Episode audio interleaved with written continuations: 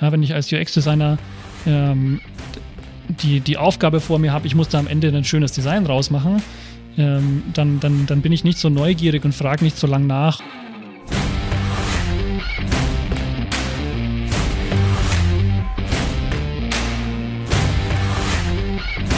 Eine weitere Folge vom Software für Menschen Podcast, wo wir über Dinge reden, wie man Software erfolgreich macht, wie man erfolgreich Software herstellt, wie man sie gut designt, wie man sie gut, ähm, man gut die Prozesse außenrum macht, um zu einer guten Software zu kommen. Und wir haben uns halt ein Thema rausgesucht und das ist ähm, zum einen ein bisschen die Begriffserklärung UX-Design, aber vor allem auch irgendwie der Unterschied zwischen dem ästhetischen, dem guten Aussehen, dem ästhetischen Design und dem strategischen Design. Und ähm, darüber wollen wir heute reden. Und ja, dazu ist wieder der Sebastian da. Und äh, ich bin auch da. Der Moritz, ja. Also vielleicht steigen wir mal kurz ein, so ein bisschen, was ist UX-Design? Was ist es vor allem in deinen Augen, Sebastian? Weil äh, da draußen schwören hunderte von Begriffen rum in diesem Bereich und, und was, was meint es eigentlich und was, was, was gehört dazu und was, sind, was ist vor allem wichtig daran? Also was sind die wichtigen Teile davon? Ja, ich würde mal sagen, äh, vor vielleicht 10, 15 Jahren ja, waren die Designer alle Designer oder Webdesigner oder äh, Interface-Designer oder UI-Designer, sowas in die Richtung. Ja, und äh, jetzt gibt es ganz wenig Designer, die nicht UX-Designer sind. Ja. Aber ähm, das finde ich, kann einfach auch schnell dazu führen, dass da ein Missverständnis entsteht, weil UX-Design eben meines Erachtens was anderes ist, als UI-Design damals war. Ja, äh, die Leute, die UX-Design lernen heutzutage an der Uni, äh, was ja inzwischen zum Glück auch möglich ist, lernen was anderes, als die Leute damals gelernt haben, als sie UI-Design gelernt haben. Und diesen Unterschied finde ich einfach essentiell, weil es geht eben mit UI-Design ähm, sehr stark um die ähm, Ästhetik. Es geht auch um eine Struktur, um, eine, ähm, um Layout, ähm, um, eine, um eine Verständlichkeit. Aber ähm, es geht bei UI-Design ganz, ganz selten auch um Nutzerforschung. Und äh, für mich ist der essentielle Teil, der UX-Design wirklich zum UX-Design macht, dass da auch die Nutzerforschung dazugehört. Ja, ich würde sagen, das UI-Design gehört auch dazu, ähm, aber ich muss eben auch ähm, rausgehen, Daten sammeln, ähm, Erkenntnisse gewinnen. Und das ist was, was ich relativ ähm, selten, denke ich, sehe, wenn jemand sich nur als UI-Designer oder Interaktionsdesigner bezeichnet. Dann sind das eher Leute, die am Rechner sitzen und äh, nicht Interviews führen oder Daten sammeln. Mhm. Aber am Ende braucht man irgendwie beides oder alles zusammen, oder? Wie, wie kommt das zusammen? Absolut. Also ich glaube, dass ein gutes Produkt beide Komponenten braucht und ein UX-Designer wäre grundsätzlich mal ein Generalist, der das beides auch kann. Mhm. Und ein Generalist kann natürlich immer alles ähm, okay, ja, aber geht natürlich jetzt nirgends voll in die Tiefe. Ja, das heißt, je größer mein Team auch wird, desto stärker muss ich vielleicht auch mich differenzieren und sagen, wenn ich jetzt 20 UX-Designer habe, dann habe ich nicht mehr 20 Generalisten, sondern habe ich vielleicht fünf Researcher ja, und fünf Grafikdesigner und dazwischen ein paar mit verschiedenen Fähigkeiten, die da mithelfen können, wo es, ähm, wo es am meisten notwendig ist. Ja. Also was mich dann auch noch, das können wir, gehen wir nachher nochmal drauf ein, super interessieren wird, wie man dann einen guten UX-Designer, also den eher Generalisten, der, der auch am Anfang kommen muss, um, um, um die Strategie aufzusetzen, um den Prozess aufzusetzen, wie man den denn findet, weil ich glaube, da, da, das ist gar nicht so einfach, so jemanden zu erkennen ähm, wenn ich den für mein Produkt, für mein Startup, für meine, für meine Abteilung irgendwie gewinnen will. Wie, wie komme ich zu dem? Ähm, wie erkenne ich den in einem Interview oder in einem, ja genau, also wenn er, wenn er mir gegenüber sitzt. Am Ende ist es ein rational denkender Mensch, der sich diesen gesamten ähm, Produktentwicklungsprozess am Anfang anschaut und sich überlegt, wie kann ich rausfinden, was der Benutzer wirklich braucht, was für ein Problem ich wirklich lösen will und gute UX-Designer haben halt einen Methodenkasten. Die haben halt einfach ähm, einige Tools dabei, wie ich das machen kann, ohne dass ich viel Zeit und Geld investieren muss in Prototypenbau. Ja, zum Beispiel fangen die gerne auf dem Papier an. Ja, die malen gerne irgendwelche Kästchen aufs Papier und haben dann ihre, ihren UI-Prototyp oder ihren Maschinenprototyp. Äh, Beispiel von uns in einem Projekt, da haben wir es aus Pappe gebaut. Eins ja. zu eins, so wie es sein muss, das, das Interface ähm, mit haptischen ähm, Knöpfen und das damit ausprobiert. Ja, und der UX-Designer hat auch keine Hemmung, dass das dann hässlich aussieht, ja, weil es geht um das, äh, ja. die Funktionalität, es geht darum zu prüfen, funktioniert das so, wird das so verstanden? Ja, und dafür muss es nicht ähm, ästhetisch sein. Also es ist wieder eine Abgrenzung vielleicht zum ästhetischen Design ein Stück weit, ähm, weil das ästhetische Design am Ende von einem Projekt kommt ja. ja. und das strategische Design am Anfang von einem Projekt losgeht. Ja, das heißt, ästhetisch, strategisch oder strategisch geht ins Ästhetische über oder, oder wie ich sag mal, der, dazu, ja. der Schwerpunkt bewegt sich ein bisschen dann in die eine oder andere, also von, vom Strategischen in die ästhetische Richtung gegen später im Projekt, Ja. weil man die Fakten hat und weiß, okay, jetzt kann man sich darauf schon mal festlegen und dann kann man das auch schön machen, was man rausgefunden hat. Wirklich als, als, als Tipp für euch da draußen, wenn ihr, ähm, also wenn euch jemand erzählt, dass das eine oder das andere das Wichtigere oder das Bessere ist, es kommt einfach auf den Prozessschritt an, wo stehe ich gerade und am Ende muss es Hand in Hand gehen.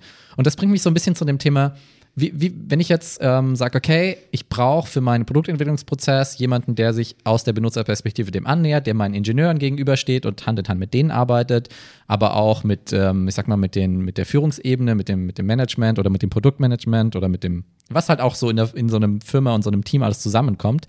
Ähm, auch die Business-Perspektive, ja, die, die, Ja. ich habe nur so und so viel Geld zur Entwicklung und so weiter. Jemand, der sich in diesem Spannungsfeld engagieren will, den ich einstellen will, um genau diese Rolle zu übernehmen. Worauf muss ich da achten? Wie erkenne ich äh, mal grundsätzlich einen guten UX-Designer? Ähm, vor allem auch gegenüber dem ästhetischen Designer vielleicht. Und ähm, ja, was für Skills muss der noch mitbringen? Ja, also ich denke, ähm, es sind zwei ganz wesentliche Aspekte, die für mich einen UX-Designer, eine gute UX-Designerin vielleicht ausmachen. Ähm, und äh, das ist zum einen ähm, die Kommunikationsfähigkeit von der Person, weil ein UX-Designer ist immer ein Vermittler zwischen verschiedenen Rollen. Ja? Das sind Vermittler zwischen der ähm, Business-Perspektive, vielleicht dem Product Owner, je nachdem, wie die Hierarchie von einem Unternehmen ist, in dem man sich bewegt, ähm, zwischen der Entwicklung, weil die UX-Designer müssen ja das vorbereiten, was in der Entwicklung dann tatsächlich umgesetzt wird, ähm, und zwischen der Nutzerperspektive, ja, die müssen ja irgendwie äh, auch die Empathie zu den Nutzern aufbauen. Da ist immer die Kommunikation essentiell. Also wie wird kommuniziert, wie viel Erfahrung ist da da, wie viel ähm, auch bewusstes Kommunizieren ist da da. Wie haben sich die Personen wirklich auch weitergebildet im Kommunizieren?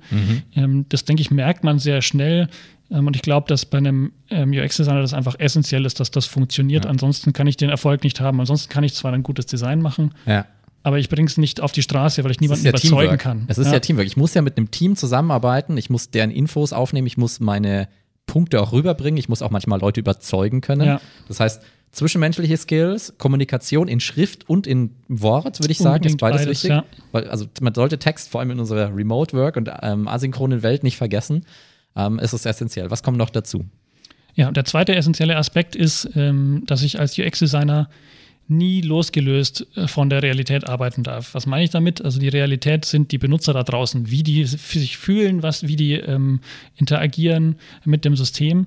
Ähm, das heißt, wenn ich ein Interview mit einem UX-Designer führe, ähm, dann ist es so, dass wir da immer ähm, auch eine Challenge stellen ähm, mit einer kleinen Mhm. UX-Design-Aufgabe und ähm, wie diese Aufgabe angegangen wird, sagt mir sehr viel. Ja, Also die, Methodik. die Methodik, genau, weil ich, äh, die Aufgabe ist im Prinzip eine Designaufgabe. Wir wollen am Ende einen, äh, einen, einen äh, Skizze oder einen Wireframe haben Mhm. ähm, für, einen, ähm, für ein Produkt. Und ähm, eine von den äh, UX-Designerinnen aus meinem Team hat diese Aufgabe eben so eingegangen, dass sie unseren Briefing sich angehört hat. Und das Erste, was sie gemacht hat, ist äh, zu sagen, ist okay, wenn ich mal kurz weg bin. Ja? Äh, und ist eben rausgegangen und ähm, hat Leute beobachtet und Leute interviewt. Ja, und hat nicht sofort angefangen zu sagen, ey, jetzt skribbel ich das mal hin und wie könnte ich mir das vorstellen und wie wäre das schön, nur im eigenen Kopf, sondern sie hat erstmal Daten gesammelt. Ja, und im Moment war mir absolut klar, äh, die passt zu uns und die passt als UX-Designerin, weil mit diesem Ansatz immer zuerst mal Daten zu sammeln, Ja. ja, mit dieser Grundeinstellung werde ich immer zum guten Ergebnis kommen. Ja, und logischerweise waren die Wireframes, die sie uns dann präsentiert hat, weniger ausgefeilt als die von anderen. Ja, aber sie waren viel mehr auf den Punkt. Ja, die waren weniger hübsch. Weniger hübsch, genau. Ja, die waren weniger detailliert, ähm, aber die, die waren viel stärker auf das wirklich Wichtige fokussiert. Und ähm, weil sie das eben gelernt hat, weil sie Daten gesammelt hat. Und das hatten die, äh, ein paar von den anderen Bewerbern, die die gleiche Challenge äh, hatten, die hatten diese Daten nicht, weil sie nicht äh, Interviews geführt haben. Ja. Ja. Also, Tipp da draußen, wenn ihr euch bewerbt bei uns äh, bei Interfacewerk, dann ähm, ist das, worauf Sebastian achten wird in eurem Bewerbungsprozess. Und es ist auch essentiell. Das ist, das ist dieses, ähm, dieses Rausgehen und ähm, verstehen wollen, was überhaupt Sache ist. Ja, diese Neugier, Diese die Neugier. extrem essen essentiell ist, ja. Und da, ähm, das, das hilft auch bei der Kommunikation enorm. Ja, also das spielt, ich, ich denke, die beiden Punkte spielen Hand in Hand. Ja. wenn ich als UX-Designer ähm, die, die Aufgabe vor mir habe, ich muss da am Ende ein schönes Design rausmachen, ähm, dann, dann, dann bin ich nicht so neugierig und frage nicht so lang nach und grab nicht so tief. Ähm, um wirklich rauszufinden, was das Problem ist, weil ich schon die Lösung im Kopf habe und Ja.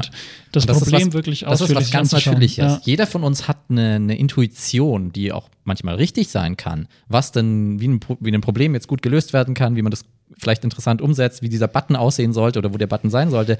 Und das ist ja auch gut. Mhm. Und je, je mehr Erfahrung man hat, desto, würde ich mal sagen, besser ist auch diese, diese erste Intuition. Aber man hat halt als Mensch dieses natürliche ähm, Problem eigentlich, dass man sich sehr gerne auf seine eigenen Ideen dann halt beruft und versteift. Ja. Und genau damit umgehen zu können, ist ein Kommunikationsthema, weil ich muss ja andere auch aus der Reserve locken. Ich muss ihnen auch erklären können, warum das eine interessante Idee ist. Wir die aufnehmen, wir schreiben sie ins Backlog, ähm, aber warum sie halt getestet werden muss. Und wie man dann selber auch eben über sich hinauswachsen kann und genau seine eigenen intuitiven Ideen auch wirklich immer in Frage stellt, um sie zu beweisen, bevor ich sie als wirklich, wirklich valide annehme. Ja, und da würde ich vielleicht nochmal, das ist wieder ein, ein, vielleicht ein Unterschied im, im Herangehensweise zwischen einem, einem UX-Designer und einem Grafikdesigner, ja? weil der UX-Designer, der macht Designs, um Wissen zu generieren. Und der Grafikdesigner, der macht Designs, um Leute zu begeistern. Ja, und beides hat absolut seine Daseinsberechtigung. Und für einen guten Prozess brauche ich auch beides. Ja. Ja? Ähm, aber ich brauche eben zuerst das UX-Design und dann das Grafikdesign. Ja. Ich glaube, ein Thema, worauf wir in Zukunft mal eingehen können, ist auch noch dieser ganze Kommunikationsaspekt, wie ich diese Kommunikation aufsetze, wie ich im, im, im Unternehmen, wenn ich da bin, oder wenn, also wir gehen ja als Berater in Unternehmen oder als Strategieberater oder UX-Berater, ähm, worauf wir da achten und was man halt selber als UX-Designer auch in, Typ, im, im Bereich Kommunikation wirklich machen und also Goes und No-Goes eigentlich. Ähm, Wäre ein schönes Thema für die nächste Folge. Wenn ihr Interesse daran habt, noch mehr darüber zu sprechen, genau über diesen Unterschied, lasst uns in den äh, Kommentaren wissen. Wie, wie seht ihr das Verhältnis? Was braucht man ästhetisches, strategisches äh, Design? Und ähm, ja, wenn ihr euch die Inhalte interessieren, dann abonniert gerne den Channel, ähm, gebt uns gerne auch eine Bewertung, das freut uns sehr. Und ich würde sagen, wir sind raus für heute. Alles klar, vielen Super. Dank, bis bald. Ciao!